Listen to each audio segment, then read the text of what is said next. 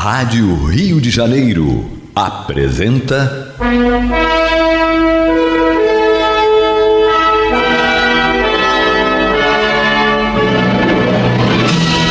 Caminho do Senhor.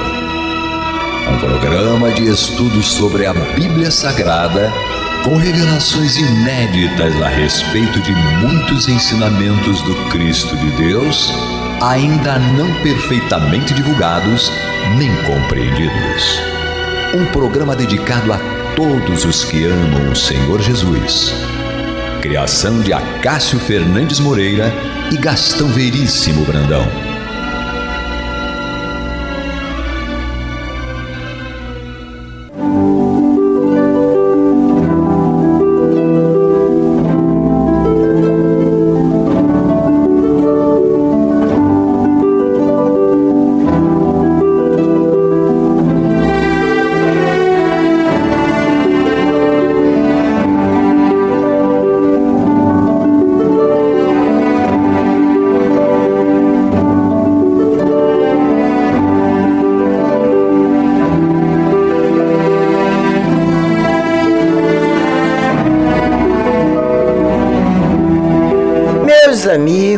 Meus irmãos, que a paz de Deus esteja em nossos lares e, a, e em nossos corações.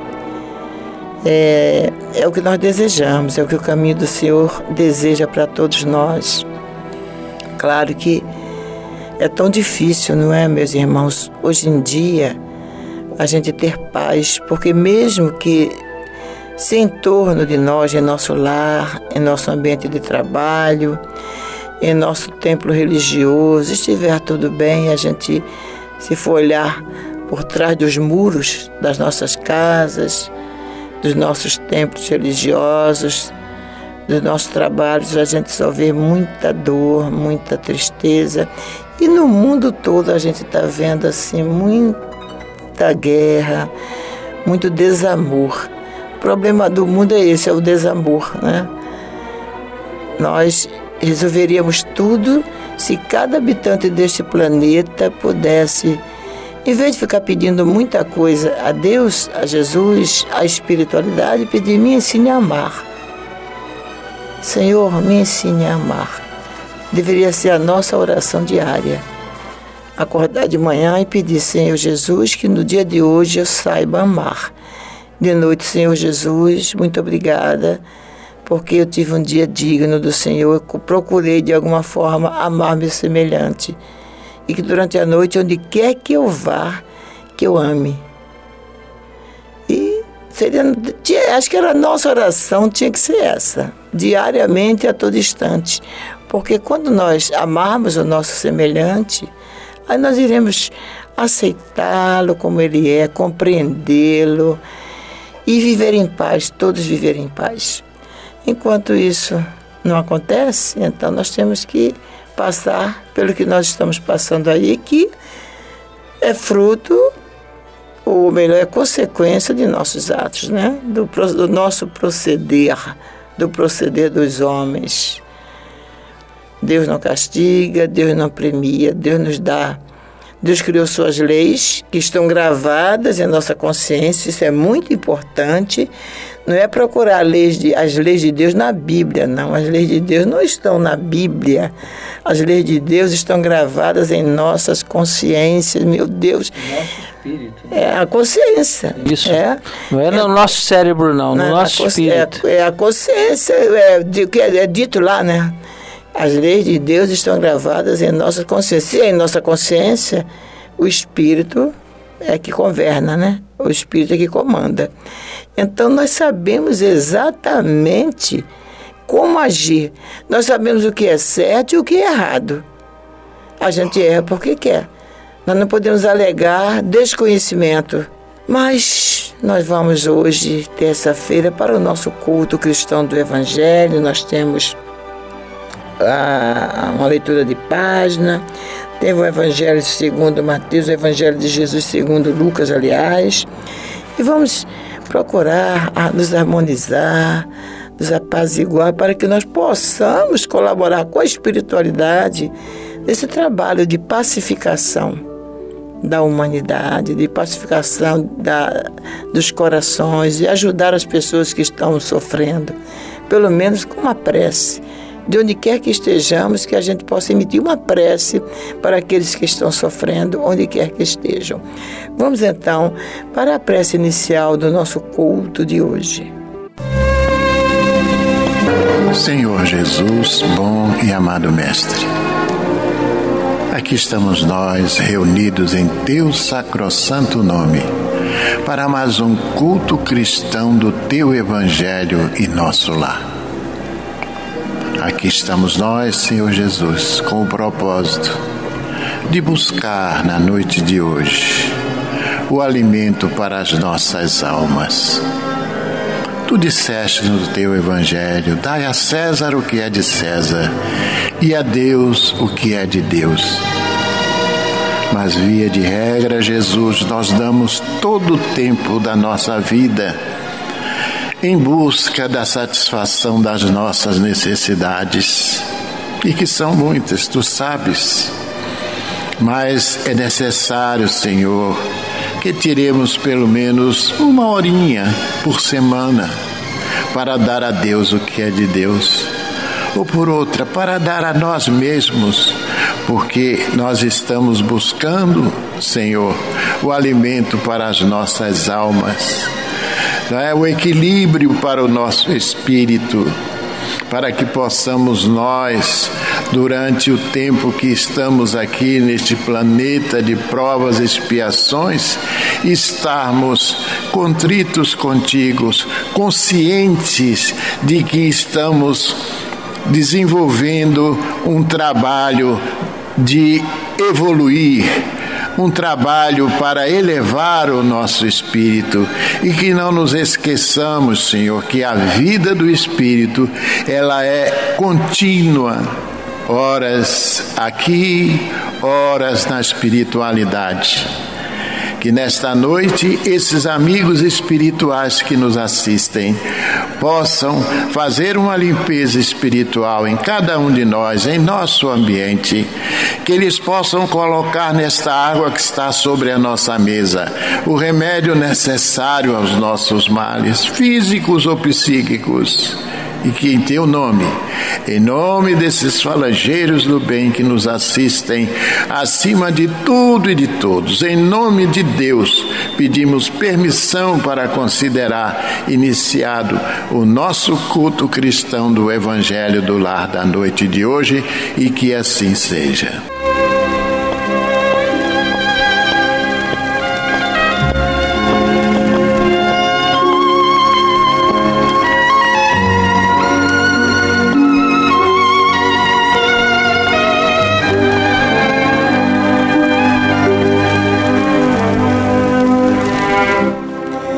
Primeira lição da noite para todos nós, para nossa reflexão, é do livro Fonte Viva, psicografia do nosso Chico Xavier, pelo Espírito Emmanuel, intitulada Obreiros sem Fé. E o Emmanuel se inspira, ele pegou essa, esse versículo 18 do capítulo 2 da Epístola de Tiago. E eu te mostrarei a minha fé pelas minhas obras.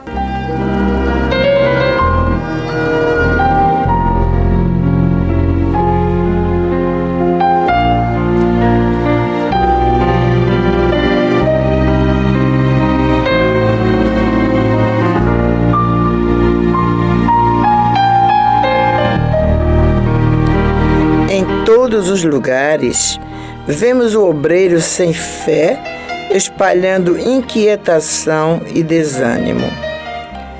Devota-se a determinado empreendimento de caridade e abandona-o de início, murmurando: Para quê? O mundo não presta?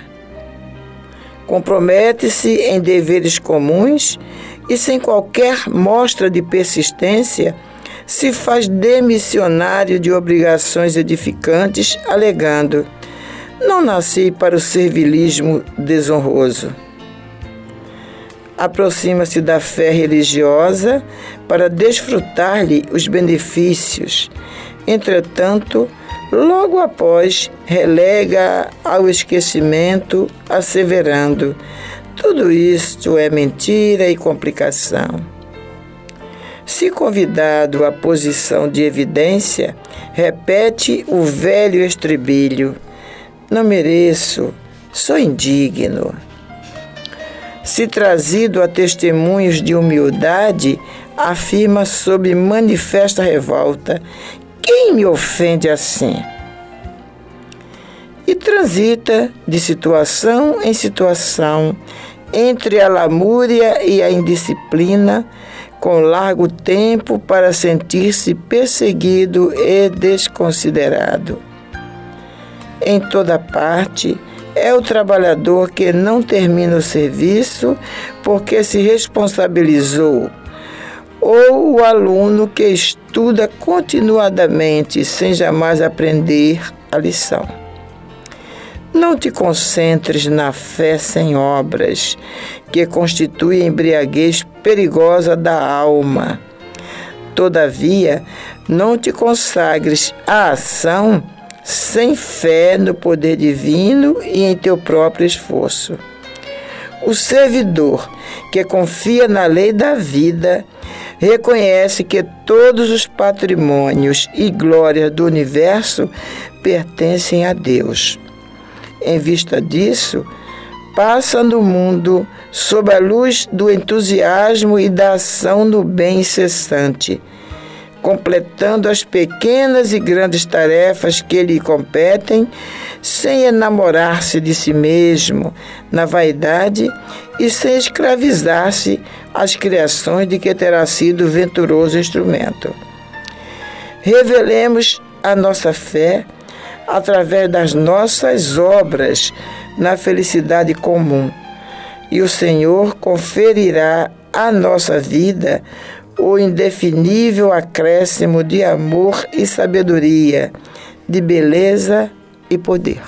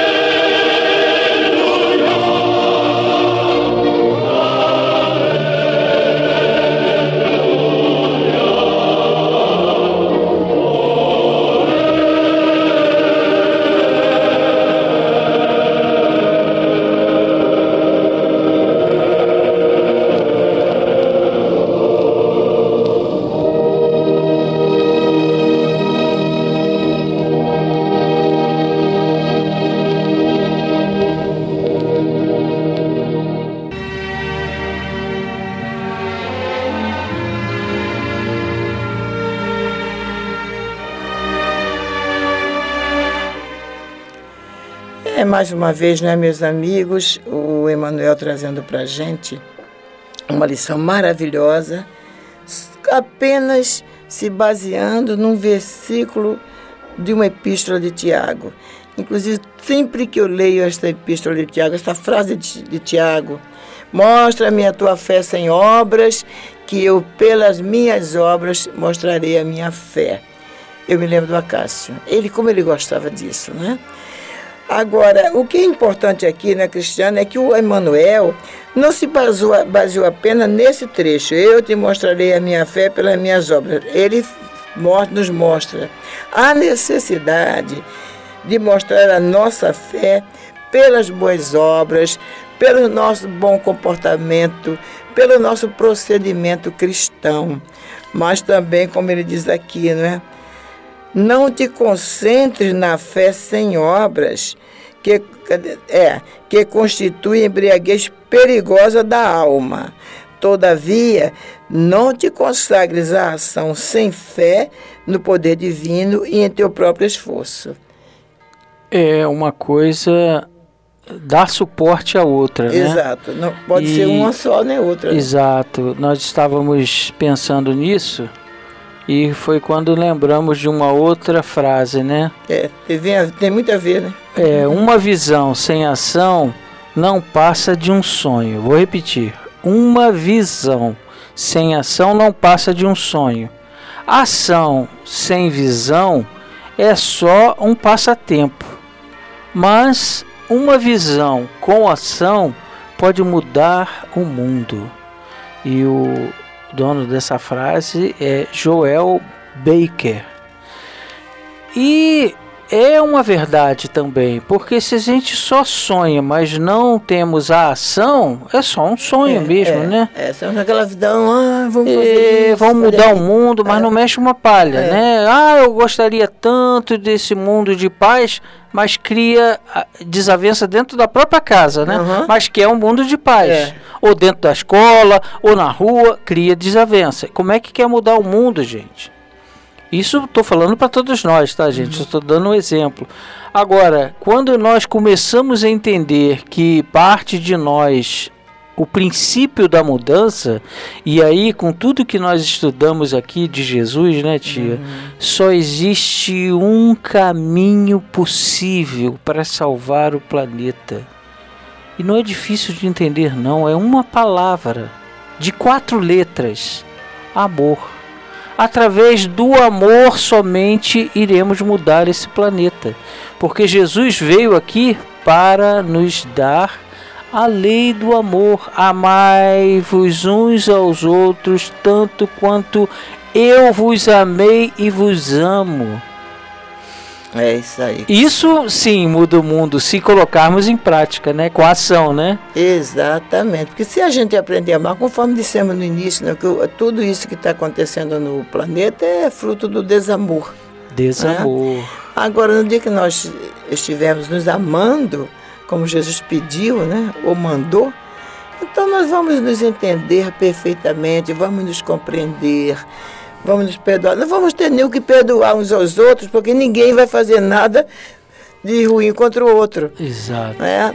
Agora, isso aí, né, Cristiano? Pelo que a gente vê, é um futuro ainda muito distante. Eu, nesse ponto, não estou sendo pessimista, não. Estou sendo realista com otimismo até. Entendeu? Eu acredito nesse mundo feliz, aqui na Terra mesmo. Nós não temos que ficar pensando em ser felizes apenas na espiritualidade, não nós podemos ser felizes aqui na Terra mesmo, que é um planeta lindo. A Terra tem tudo para que os seus habitantes sejam felizes. Nós é que fazemos da Terra um lugar insuportável, porque nós é que somos insuportáveis a nós mesmos. Nem nós nos suportamos. Então, fazemos do ambiente. Do, do, é, a nossa atitude é que faz ficar tudo assim. Olha, tia, eu eu, eu sou muito focado nessa nos detalhes que eu vejo no dia a dia, né? E eu costumo dividir nos programas aquelas visões que eu tenho no dia a dia, não é visão espiritual não, coisas que acontecem na minha frente. Atos concretos. Né? Exato, né? e eu nunca vou esquecer eu numa fila de ônibus para entrar no ônibus num ponto final. A senhora que estava na minha frente era uma pessoa humilde que trabalhava com certeza ou numa casa de como diarista, alguma coisa, ela viu o menino caído, deitado, dormindo, porque era de manhã cedo. O menino tinha dormido ali, devia ter uns 20 anos, muito magro, ou seja, podia estar até com uma doença. Ela sabe o que, que ela fez?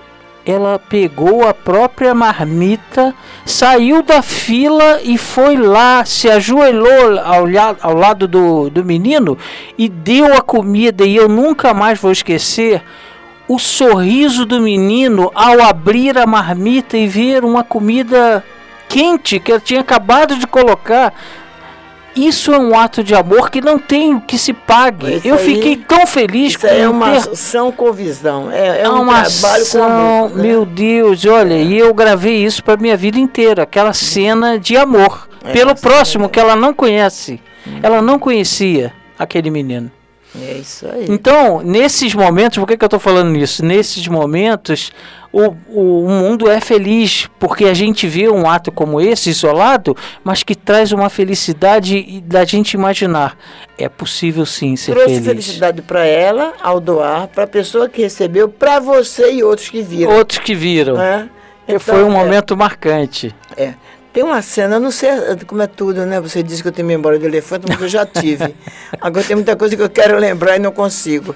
Essa frase, por exemplo, que ele acabou de ler, eu tinha lembrado. Sim, tem uma frase, é, o Cristiano, que bem vai, me fala sobre isso aqui, que me lembra, esse aqui está me lembrando uma frase. Qual é?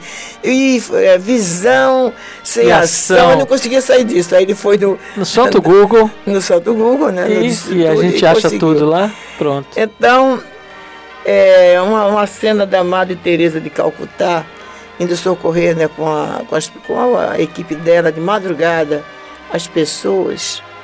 E ele chegou perto de, uma, de um homem doente, com ferimento no corpo, faminto, com frio. Aí ela chegou perto dele, aí agasalhou, né, deu, deu um agasalho para ele, começou deu uma comida, né, um, um, um alimento para ele foi pensar as feridas, né, foi tratar das feridas dele e falando palavras carinhosas que ele pergunta, mulher, quem és tu? Qual é a tua religião? Quem é o teu Deus? Sabe, conhece essa história?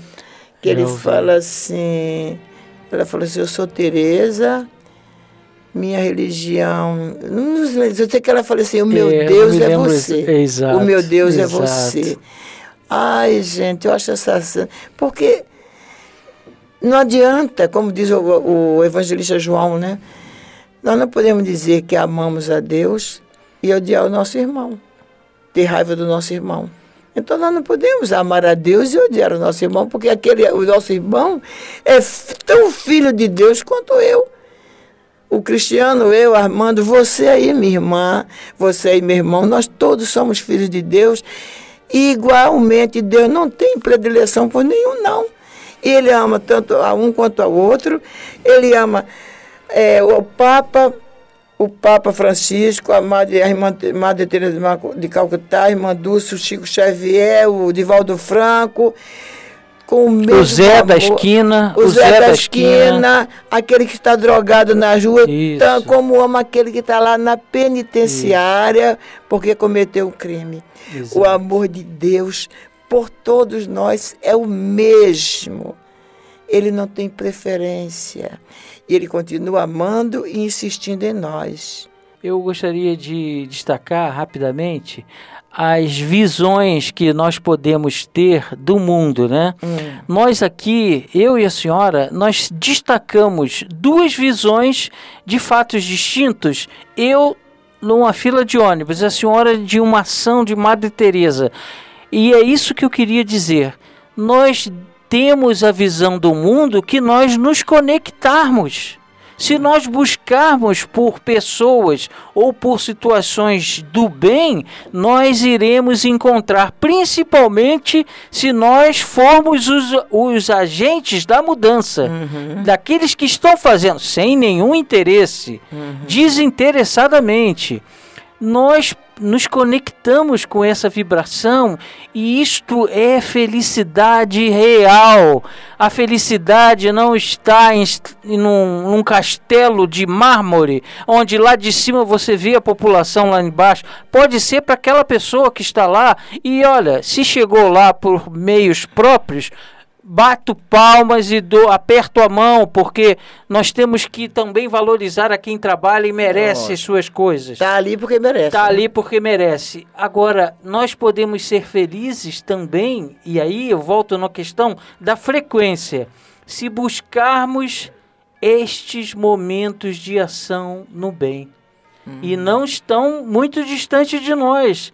Se procurarmos, tem uma instituição ali, outra lá, que cuida de criança especial aqui, que cuida de vovô e vovó ali, e que pode e, com a sua ajuda, ainda atuar de uma forma melhor. Olha que coisa é, linda. É, é, o amor. É o amor. É o né, amor. Né? No, dia, é o amor. no dia que o amor estiver no ar, né? em nossos corações e a gente expandindo, aí o mundo será realmente feliz. Será esse, esse mundo feliz, o planeta feliz. Nós vamos fazer um pequeno intervalo e voltamos já já.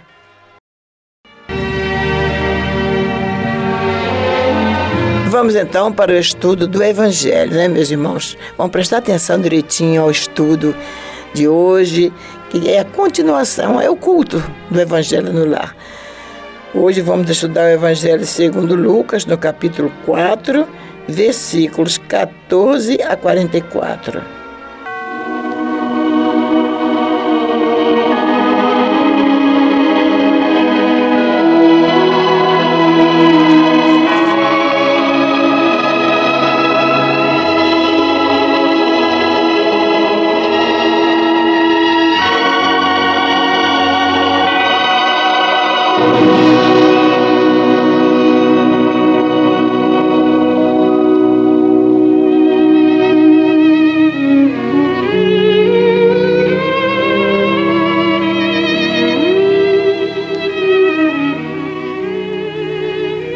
Aconteceu que, ao apertá-lo a multidão para ouvir a palavra de Deus, estava ele junto ao lago de Genezaré e viu dois barcos junto à praia do lago. Mas os pescadores, havendo desembarcado, lavavam as redes. Entrando em um dos barcos, que era o de Simão, pediu-lhe que o afastasse um pouco da praia e, assentando-se, ensinava do barco as multidões. Quando acabou de falar, disse a Simão: Faze-te ao lago e lançai as vossas redes para pescar. Respondeu-lhe Simão: Mestre, havendo trabalhado toda a noite, nada apanhamos, mas sob a tua palavra lançarei as redes. Isto fazendo, apanharam grande quantidade de peixes e rompiam-se-lhes as redes. Então fizeram sinais aos companheiros do outro barco para que fossem ajudá-los. E foram, e encheram ambos os barcos a ponto de quase irem a pique. Vendo isto, Simão Pedro prostrou-se aos pés de Jesus, dizendo: Senhor, Retira-te de mim, porque sou pecador. Pois à vista da pesca que fizeram, a admiração se apoderou dele e de todos os seus companheiros, bem como de Tiago e João, filhos de Zebedeu, que eram seus sócios. Disse Jesus a Simão: Não temas, doravante serás pescador de homens. E arrastando eles os barcos sobre a praia, Deixando tudo, o seguiram. Aconteceu que, estando ele numa das cidades, veio à sua presença um homem coberto de lepra. Ao ver a Jesus, prostrando-se com o rosto em terra, suplicou-lhe: Senhor, se quiseres, podes purificar-me. E ele, estendendo a mão, tocou-lhe, dizendo: Quero fica limpo. E no mesmo instante lhe desapareceu a lepra. Ordenou-lhe Jesus que a ninguém o dissesse, mas vai, disse, mostra-te ao sacerdote e oferece pela tua purificação o sacrifício que Moisés determinou para servir de testemunho ao povo. Porém, o que se dizia a seu respeito cada vez mais se divulgava e grandes multidões afluíam para o ouvirem e serem curadas de suas enfermidades. Ele, porém, se retirava para lugares solitários e orava. Ora, aconteceu que num daqueles dias estava ele ensinando e achavam-se ali assentados fariseus e mestres da lei vindos de todas as aldeias da Galiléia, da Judéia e de Jerusalém. E o poder do Senhor estava com ele para curar. Vieram então uns homens trazendo em um leito um paralítico e procuravam introduzi-lo e pô-lo diante de Jesus. E, não achando por onde introduzi-lo por causa da multidão, subindo ao eirado, o desceram no leito, por entre os ladrilhos, para o meio, diante de Jesus. Vendo-lhes a fé, Jesus disse ao paralítico: Homem, estão perdoados os teus pecados. E os escribas e fariseus arrazoavam, dizendo: Quem é este que diz blasfêmias? Quem pode perdoar pecados senão Deus? Jesus, porém, conhecendo-lhes os pensamentos, disse-lhes: Que arrazoais em vosso coração? Qual é mais fácil dizer? Estão perdoados os teus pecados ou levanta-te e anda? mas para que saibais que o Filho do Homem tem sobre a terra autoridade para perdoar pecados, disse ao paralítico: Eu te ordeno, levanta-te, toma o teu leito e vai para casa. Imediatamente se levantou diante deles e, tomando o leito em que permanecera deitado, voltou para casa, glorificando a Deus. Todos ficaram atônitos, davam glória a Deus e, possuídos de temor, diziam: Hoje vimos prodígios.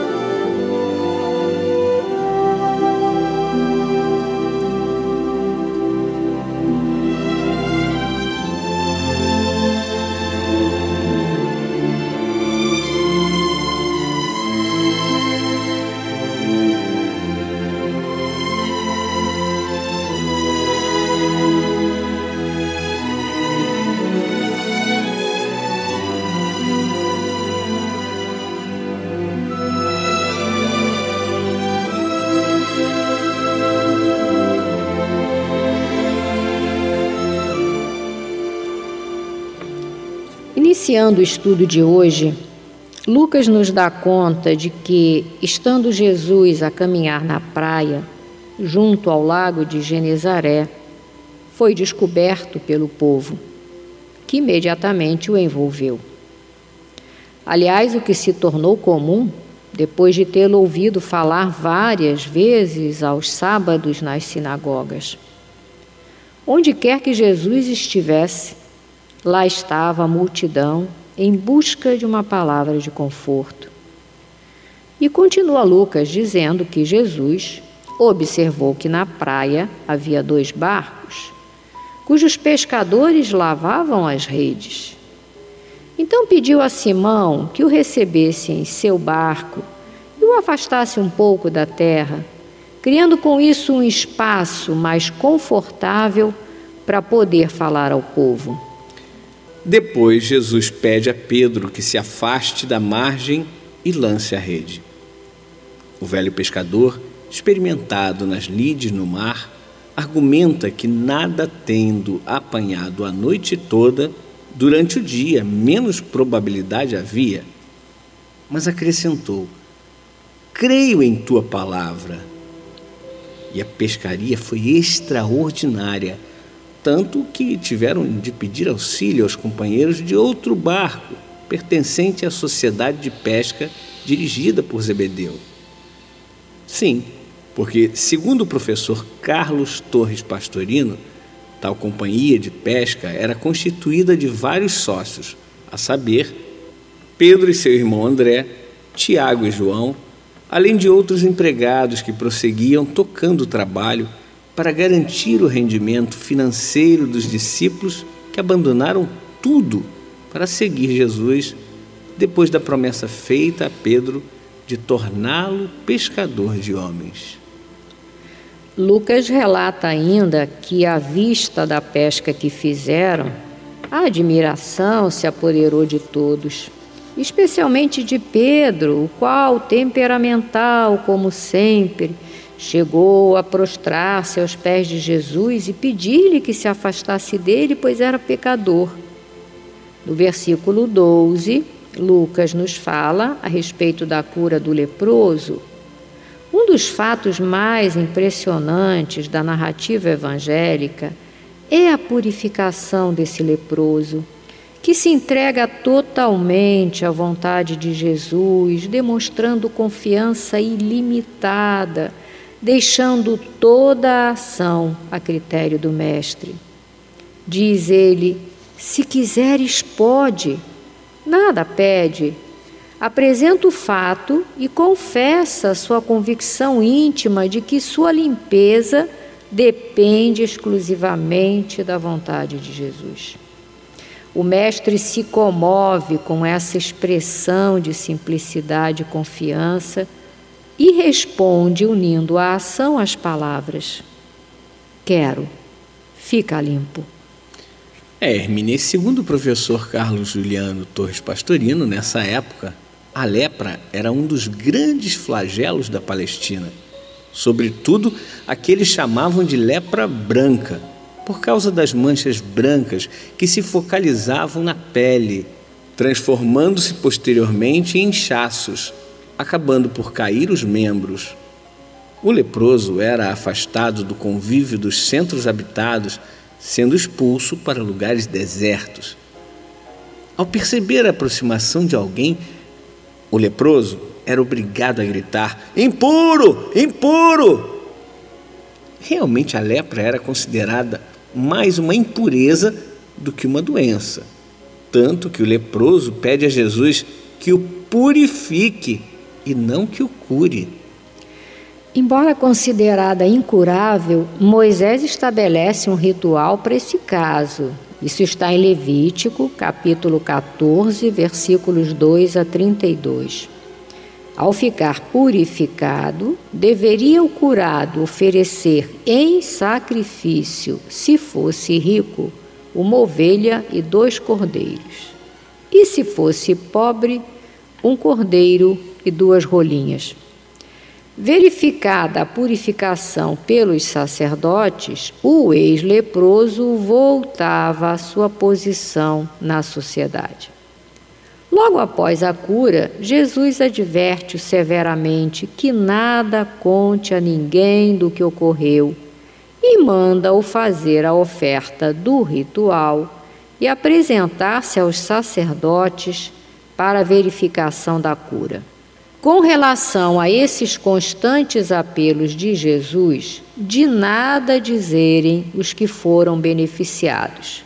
Vemos nisso apenas a natural humildade dos espíritos superiores que não proclamam nem gostam que os outros o façam, sua superioridade sobre as demais criaturas. Além disso, Jesus era um exímio conhecedor de muitas técnicas, entre elas a que hoje nós conhecemos como técnicas de marketing então, quer que alguma coisa seja divulgada, diz para não divulgar. É uma técnica fantástica e é infalível. E em seguida, nos versículos 17 e seguintes, Lucas nos relata outra cura efetuada por Jesus. Vamos ao fato. Estando Jesus de volta à sua cidade, eis que lhe trouxeram um paralítico deitado num leito. Vendo-lhe a fé, Jesus disse ao paralítico: Tem bom ânimo, filho, estão perdoados os teus pecados. Mas alguns escribas diziam consigo: Este blasfema. Jesus, porém, conhecendo-lhes os pensamentos, disse: Por que cogitais o mal nos vossos corações? Pois que é mais fácil dizer: Estão perdoados os teus pecados? Ou dizer: levanta-te e anda. Ora, para que saibais que o Filho do Homem tem sobre a terra autoridade para perdoar pecados, disse ao paralítico: Levanta-te, toma o teu leito e vai para a tua casa. E levantando-se, partiu para sua casa. Vendo isto, as multidões, possuídas de temor, glorificaram a Deus que dera tal autoridade aos homens. Essa passagem do Evangelho de Jesus prova mais uma vez que a lei de causa e efeito, assim como a lei dos renascimentos, não é uma invenção moderna, como pensam alguns desinformados, mas uma verdade revelada em várias passagens do Novo e do Velho Testamento. Allan Kardec, analisando esta passagem no capítulo 15 do seu livro A Gênese, pergunta: Que significariam aquelas palavras? Teus pecados te são perdoados. E em que podiam elas influir para a cura do paralítico? E ele mesmo responde dizendo que, por meio da pluralidade das existências, o Espiritismo explica que os males e aflições da vida são muitas vezes expiações do passado, bem como que sofremos na vida presente as consequências das faltas que cometemos em existência anterior. E assim, até que tenhamos pago a dívida de nossas transgressões, pois que as existências são solidárias umas com as outras. É, e continua Kardec dizendo: se, portanto, a enfermidade daquele homem era uma expiação, consequência do mal que ele praticara, o fato de Jesus dizer-lhe: Teus pecados te são perdoados, equivalia a dizer-lhe: Pagaste a tua dívida. A fé que agora possuís, ele deu a causa da tua enfermidade. Por conseguinte, mereces ficar livre dela. Daí o haver dito aos escribas: Que é mais fácil dizer: Teus pecados te são perdoados, ou levanta, toma o teu leito e anda. É que cessada a causa, meus irmãos, o efeito tem que cessar. É precisamente o caso do encarcerado a quem se declara: Teu crime está expiado, pagaste o último centavo. O que, que valeria se lhe dizer: pode sair da prisão. E foi assim que o até então paralítico, levantando-se, partiu para sua casa cheio de júbilo. Vendo isto, as multidões temeram e glorificaram a Deus que dera tal poder aos homens.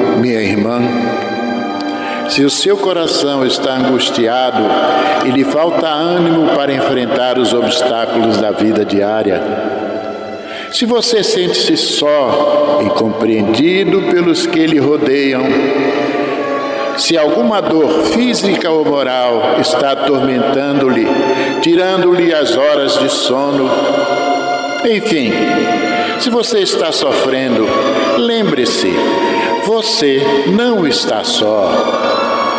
O Mestre da vida nos disse: Eis que eu estarei convosco todos os dias, até a consumação dos séculos. Neste exato momento, milhares e milhares de pessoas sintonizadas nesta emissora se unirão em prece entre nesta corrente. Existe em seu íntimo um lugar de paz profundamente silencioso, onde você pode comungar com Deus e encontrar forças necessárias para vencer este momento difícil. Como disse o salmista, Deus é o nosso refúgio e fortaleza, socorro bem presente nas horas de tribulação. Abra o seu coração numa prece sincera. Entregue-se confiantemente aos cuidados deste Pai amoroso e bom e confie. Os impossíveis para os homens são possíveis para Deus. Vamos envolver em nossa corrente de preces de hoje os nomes de alguns irmãos e, mesmo que o seu não esteja nesta relação, sinta-se incluído, meu irmão, sinta-se incluída, minha irmã. Rodrigo Carvalho do Couto e família. Juliana Carvalho do Couto, Milson Arruda, Almerinda Lins, Daiane Kelly, Arnaldo Bento, Breno de Carvalho Moreira, Caroline de Oliveira Viana Silva, Cíntia Portugal Viana, Marcos Lopes, Lívia de Carvalho Moreira e família, Jorge Luiz de Oliveira, Adriana de Oliveira Rosa Lobo, Luísa Helena de Araújo Porto Magalhães, Walter Simas Gonçalves Bandeira, Marília Lúcia de Araújo, Késia de Oliveira Santos, Andréia Maciel de Paula e família, Sofia Milanês, Vitor Hugo Matos, Júnior Chau, João Nogueira Batista, Carlos Henrique Lisboa, Alfredo Augusto Azevedo e família, Fabine Martins Buzi, Délia Martins Buzi, Renilda de Gouveia, Celita Benedita de Oliveira, Walter Simas Gonçalves Bandeira, Edne Fonseca Pinto Magalhães, Asdrubal Antunes Siqueira, Ricardo Batista e Fábio de Souza Brandão. Vamos falar com Jesus.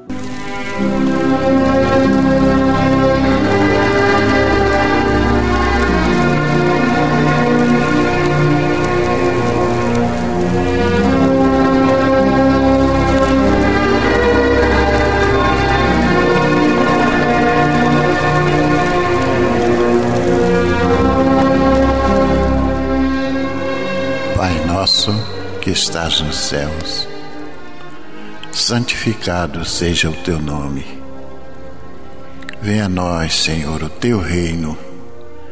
Seja feita a tua vontade, assim na terra como nos céus. O pão nosso de cada dia, dá-nos hoje. Perdoa, Senhor, as nossas ofensas, assim como nós perdoarmos aos nossos ofensores não nos deixes cair em tentações, mas livra-nos do mal, porque Teu é o reino, o poder e a glória para sempre. Que assim seja.